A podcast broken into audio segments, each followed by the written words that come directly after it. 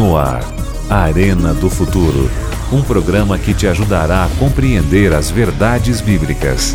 Apresentação: Pastor Luiz Gonçalves. Olá, tudo bem? Seja muito bem-vindo, muito bem-vinda ao Arena do Futuro de hoje, nessa série incrível chamada Decisões. Eu imagino você que está acompanhando desde o primeiro tema até agora, já cresceu na fé, é ou não é? Já tomou decisões importantes, sim ou não? Muito obrigado, Deus te abençoe, abençoe a sua casa, a sua vida espiritual. E uma pergunta: como está a sua saúde? Como está a família? Como está a fé? Eu espero que tudo esteja bem com a graça de Deus. Bem, umas perguntas. O que significa deserto? O que significa passar pelo deserto? Você já passou pelo deserto alguma vez? Está passando atualmente? E a experiência de Moisés? E a experiência do povo de Israel? E a experiência de Jesus? E a experiência de cada um de nós? Que lições podemos tirar do deserto? Deserto é lugar de bênçãos ou de tentações? Ou de decisões? O que você acha? No programa de hoje, nós vamos falar sobre decisões no deserto. Prepare o seu coração. No ar, Arena do Futuro.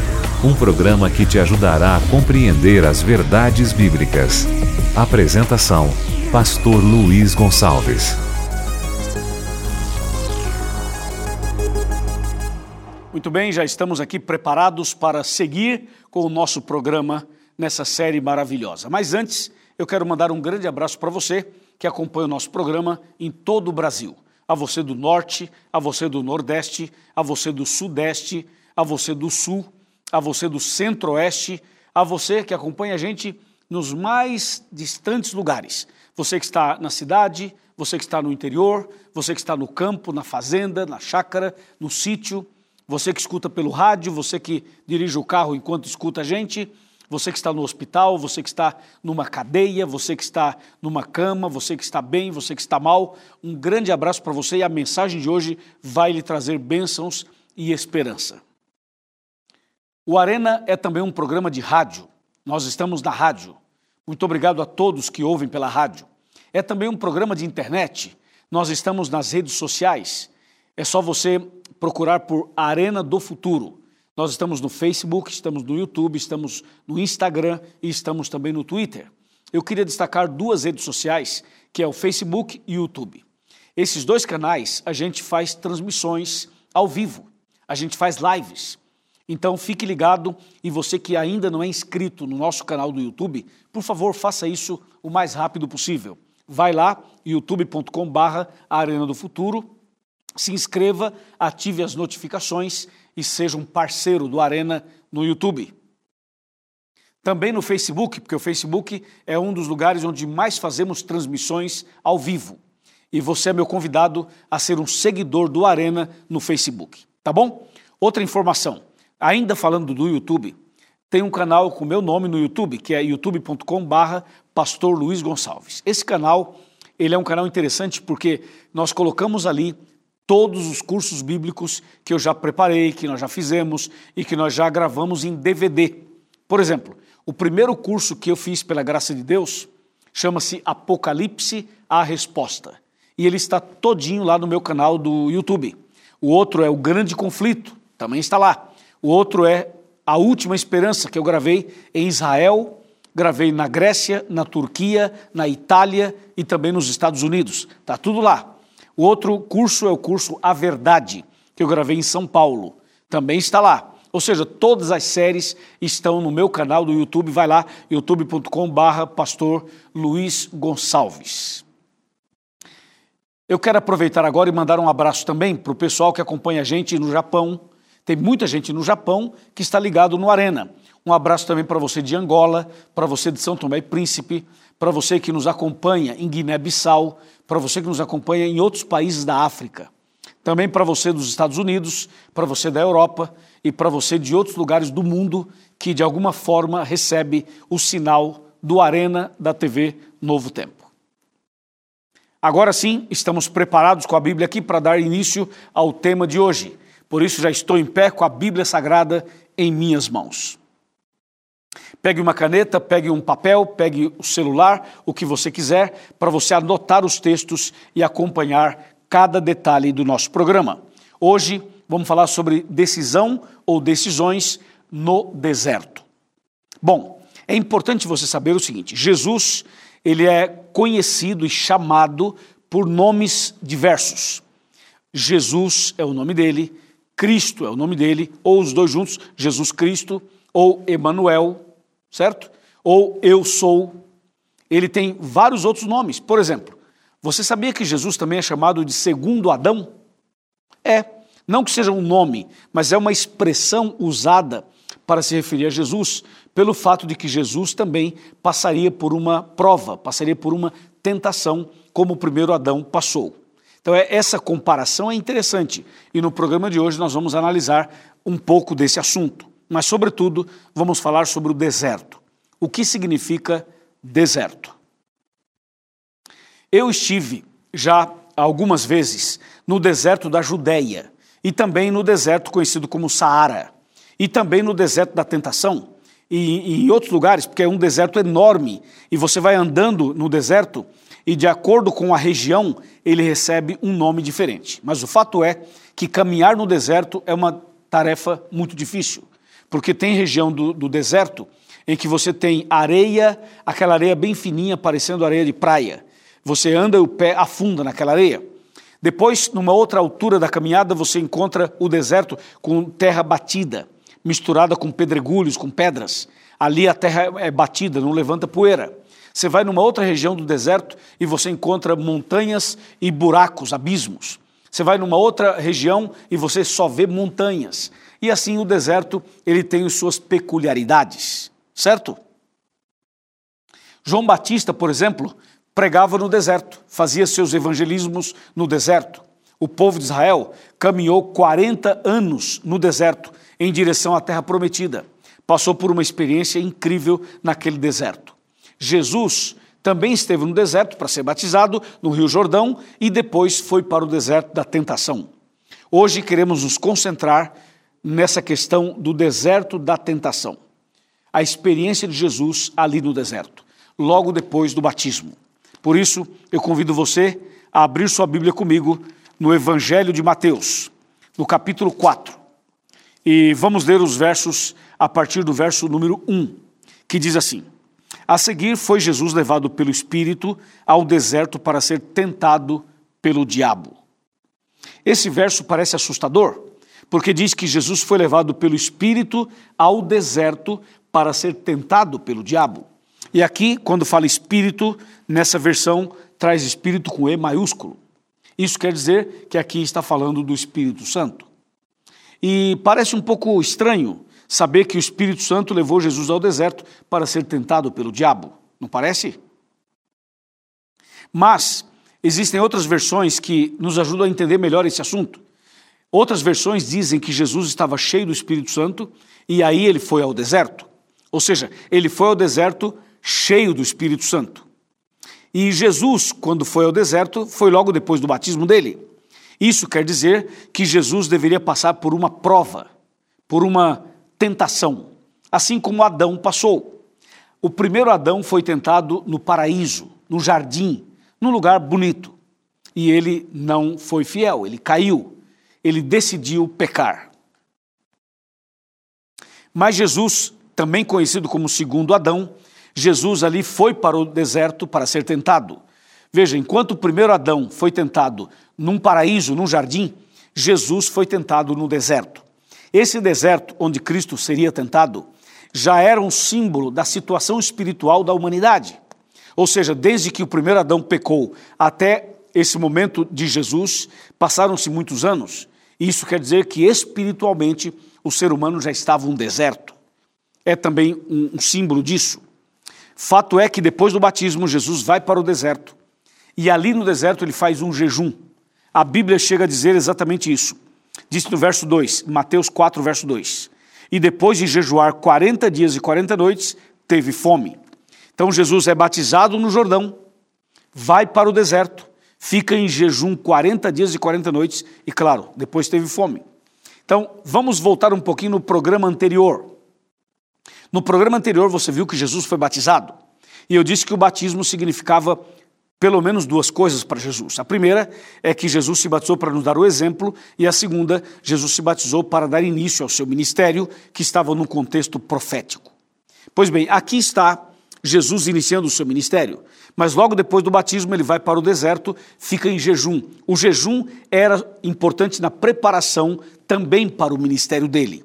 40 dias e 40 noites sem comer e sem beber, totalmente em jejum. Imagina isso, você sai do batistério e fica 40 dias sem comer. Isso foi o que Jesus fez. E depois dos 40 dias e 40 noites, teve fome. E foi na hora da fome, depois do jejum, que apareceu Satanás. Satanás apareceu para Jesus no deserto. E veja o que aconteceu. Mateus 4, verso 3. Diz assim: Então o tentador, aproximando-se, lhe disse: Se és filho de Deus, manda que essas pedras transformem em pães. Veja que tentação curiosa. Jesus é levado ao, ao deserto pelo Espírito Santo. Jesus está cheio do Espírito Santo. Jesus faz um jejum de 40 dias e 40 noites. Está consagrado, santificado, preparado para iniciar o seu ministério. E aí aparece o tentador. Jesus, claro, estava fraco fisicamente, porque estava em jejum mas estava forte espiritualmente, porque estava em jejum. Então Jesus agora é colocado à prova, diante de uma tentação. E o, o diabo apareceu para Jesus naquele deserto. Só que o diabo apareceu em forma de um anjo de luz, em forma de um anjo bom, em forma de alguém que queria ajudar a Jesus. Por isso ele fala: se tu és filho de Deus, transforma as pedras em pães e mata a tua fome como se fosse alguém bondoso, alguém legal, alguém maravilhoso. Jesus percebeu que não era um anjo bom, que não era o anjo de Deus. Sabe por quê? Porque na, na frase usada por Satanás havia uma dúvida. E a dúvida foi: se tu és filho de Deus. Se fosse um anjo de Deus, um anjo bom, ele não usaria a frase desse jeito. A frase coloca uma dúvida. E por isso Jesus percebeu que não era o anjo de Deus, mas era o anjo mau. Porque o, o diabo, ele se transforma, se transfigura em anjo de luz. Ele aparece para as pessoas como se fosse alguém bom, no entanto, ele é mau. Ele é o adversário, é o inimigo, mas ele aparece como sendo alguém bom para justamente ludibriar e enganar as pessoas. Então ele diz assim: se tu és filho de Deus, transforma as pedras em pães. Agora vem cá, entre nós, Jesus poderia fazer esse milagre ou não? Claro que poderia. Ele tem poder para isso? Tem, lógico. Agora, por que então que essa sugestão de Satanás era uma tentação? Já que Jesus podia fazer isso. Era uma tentação, porque embora Jesus tivesse poder para fazer isso, Jesus não poderia, não lhe era permitido usar o poder dele em benefício próprio. O poder dele deveria ser usado em favor das pessoas e não em favor próprio.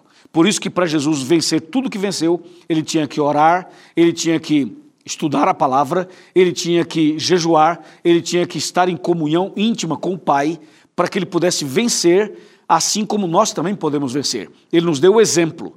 Se ele usasse o poder sobrenatural dele em benefício próprio, ele não seria o meu exemplo.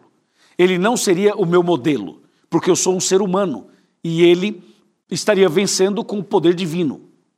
Então, não, ele teve que enfrentar a tentação como homem, em oração, em jejum, em consagração. Então, Jesus não poderia usar o poder dele para benefício próprio. Por isso, aquela frase do diabo era uma tentação para ele. Porque ele tinha poder para isso, no entanto, ele não poderia fazer isso. Não lhe era permitido fazer isso. Entendeu?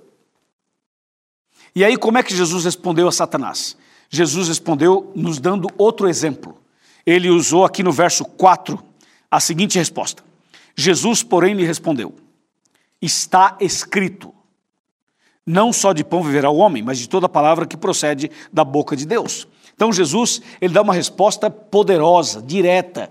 Jesus nos ensina que a gente vence o mal com a palavra. Está escrito, está escrito, está escrito. A pergunta é: A sua crença, o que você crê, está escrito? Ou será que você crê na tradição, naquilo que a, a igreja sua ensinou por tradição? Ou será que a sua fé está realmente escrita na Bíblia? O que você crê está na Bíblia? Cuidado, porque às vezes você está sendo membro de uma igreja, você está seguindo um caminho, mas o que você está fazendo não tem respaldo bíblico. Cuidado com isso, ok?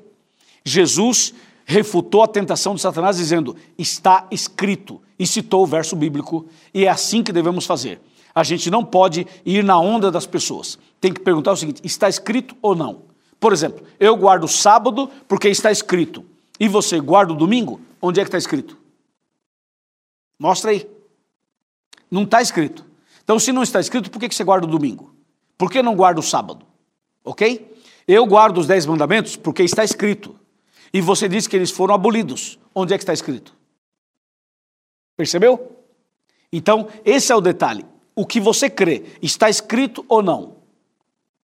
Hã? Pensa nisso. Você viu que o assunto é bastante interessante, não é? E aí Jesus refuta o diabo dizendo: está escrito, dando exemplo para você. Por exemplo, eu sou adventista porque as nossas crenças estão todas fundamentadas aqui, na Bíblia. Não na tradição, não na, na, na imaginação de alguém, mas no que está escrito na palavra. Amém? Amém. Aí o diabo percebeu que Jesus usou a Bíblia e o danado, logo depois, usou a Bíblia também. Horas, não é possível um negócio desse? Olha só o que diz o verso 5. Então o diabo o levou à cidade santa e colocou sobre o pináculo do templo. E lhe disse: Se és filho de Deus, atira-te abaixo, porque está escrito. Ó, ó, o diabo disse: Está escrito. Interessante.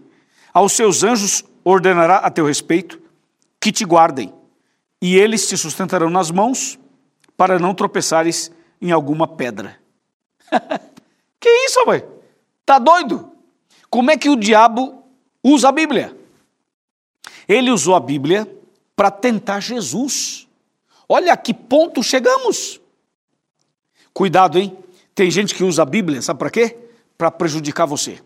Tem gente que usa a Bíblia, sabe para quê? Para ganhar dinheiro. Usa a Bíblia, sabe para quê? Para ensinar alguma coisa que Deus nunca ensinou. Tem gente que usa a Bíblia, sabe para quê? para trampolim político. Muita gente usa a Bíblia para se, se beneficiar. Cuidado, hein? Você viu que o diabo usou a Bíblia para tentar Jesus. Tem muita gente usando a Bíblia erradamente. Não é porque está escrito na Bíblia que está certo. Para que esteja certo, tem que estar escrito na Bíblia e tem que ser lido o texto dentro do contexto. Porque se o texto for bíblico, mas for usado fora do contexto, está errado. Não que o texto esteja errado, mas a sua interpretação, a sua colocação fica errada quando você não analisa corretamente o texto. Entendeu?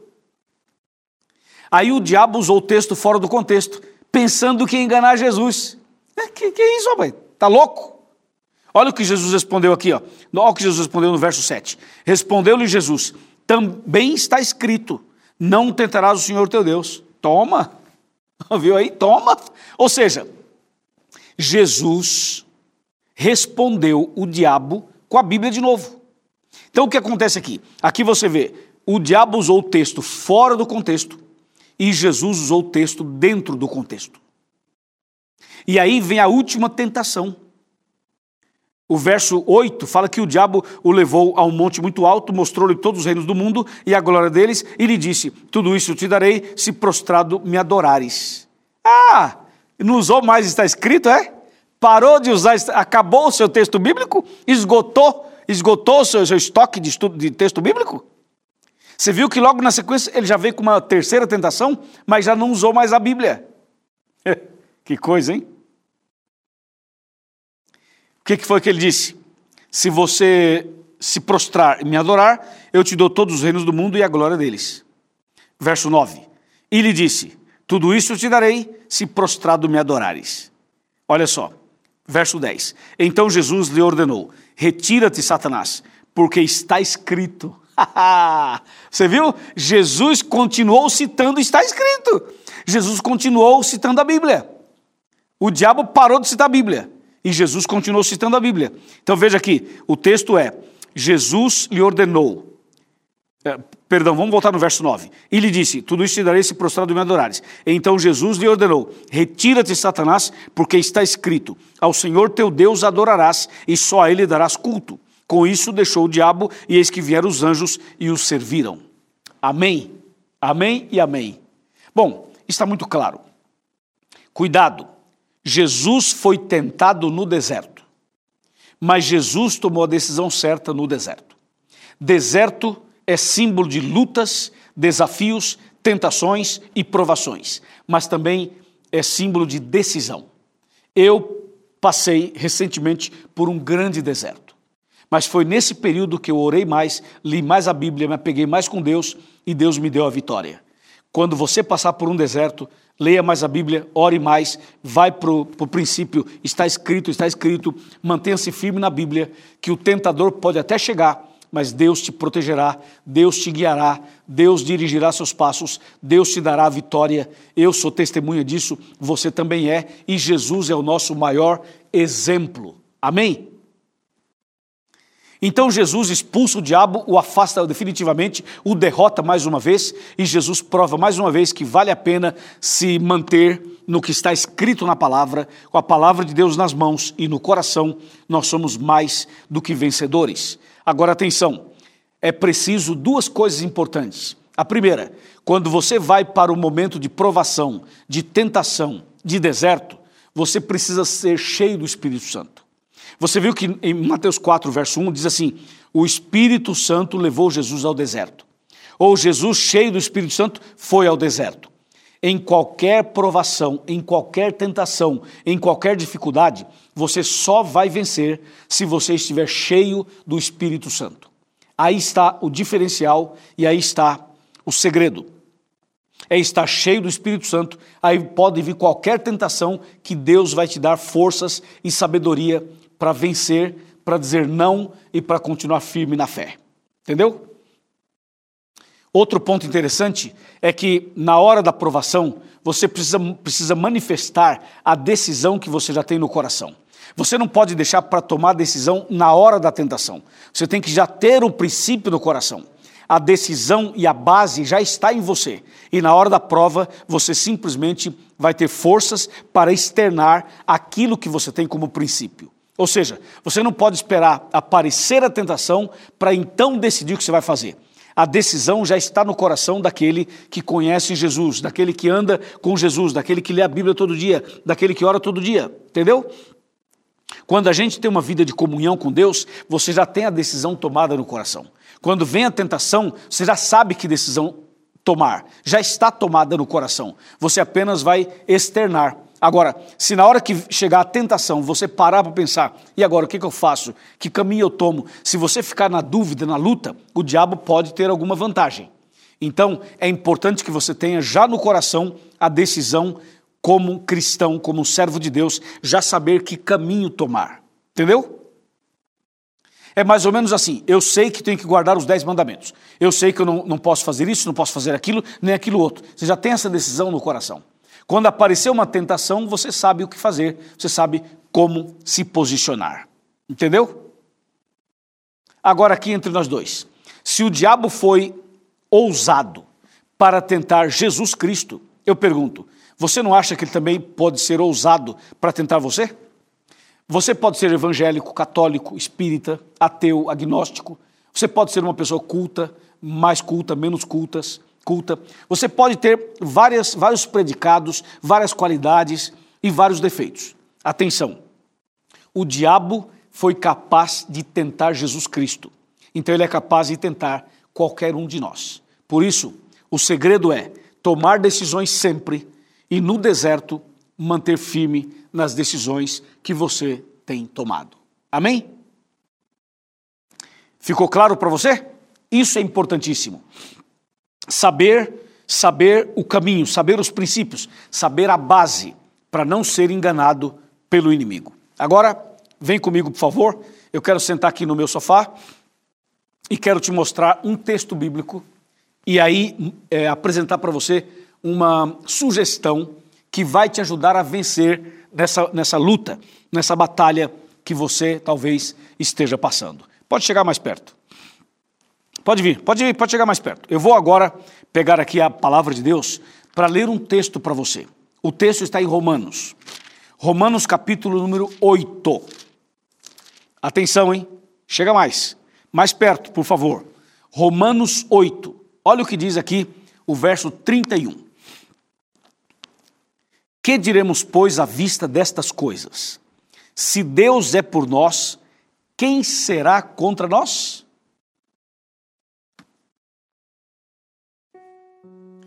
Você ouviu esse texto? Se Deus é por nós, quem será contra nós? Deus é com você. Estou falando com alguém que está passando por uma luta, passando por uma prova, passando por uma tentação, passando por um momento difícil. Estou falando com você que está numa crise do casamento, ou uma crise familiar, ou uma crise espiritual, ou até mesmo você está passando por uma batalha jurídica, ou por uma outra questão mais pessoal, que ninguém sabe, ninguém imagina, mas você está lutando, passando por isso. E às vezes você olha para um lado, para outro e não vê saída, não é? Você não, não sabe o que fazer se sente num beco sem saída. Não esqueça, Deus está com você. E se Deus está com você, você não precisa ter medo. Eu sei que o tentador tem força. Eu sei que o inimigo tem suas artimanhas. Mas eu sei que Deus é maior. A graça de Deus é maior. O poder de Deus é maior. Deus está com você, meu irmão. Deus está com você, minha irmã. Não desista, não abandone a fé, não fuja dos princípios. Você viu que o diabo tentou Adão e Eva no paraíso e ele teve êxito, mas ele tentou Jesus Cristo e foi derrotado. Hoje, você e eu temos que tomar uma decisão a decisão de, manter, de nos manter firmes na palavra, nos princípios da Bíblia. Não negocie a sua fé, não negocie os seus princípios. Não troque a sua salvação por prazeres terrenais. Não troque a vida eterna por momentos de prazer. Ao contrário, seja firme, mesmo que você sofra, mesmo que você seja provado, mesmo que o diabo pessoalmente venha provar você. Segura na mão de Deus, joelho no chão, oração, leitura da Bíblia. Vai para o está escrito, vai para a Bíblia, mantenha-se firme na palavra, porque Deus vai te dar a vitória. Amém? E aí? Aceita se manter firme nos princípios? Aceita ser fiel a Deus? Aceita seguir os princípios bíblicos dentro do seu contexto? Se você aceita, levante a mão e diga, pastor, eu aceito. Meus parabéns, meus parabéns. Eu também aceito. Então, eu vou orar por você, para que você seja vencedor e para que o tentador seja expulso agora pelo nome de Jesus. Oremos. Querido Pai Celestial, obrigado por tua palavra. Obrigado porque o Espírito Santo nos dirige. Agora, Senhor, abençoe esta mulher, este homem, este jovem, esta pessoa que está passando por uma batalha, por uma guerra, por uma peleja. Ó oh, Senhor, põe a tua mão sobre ela, sobre ele. Conceda vitória para o teu filho. Conceda vitória para esta mulher, para este homem. Nas tuas mãos eu entrego. Cuida do teu servo e da tua serva. Louvado seja o teu nome, porque se Deus é por nós, quem será contra nós? Em nome de Jesus. Amém.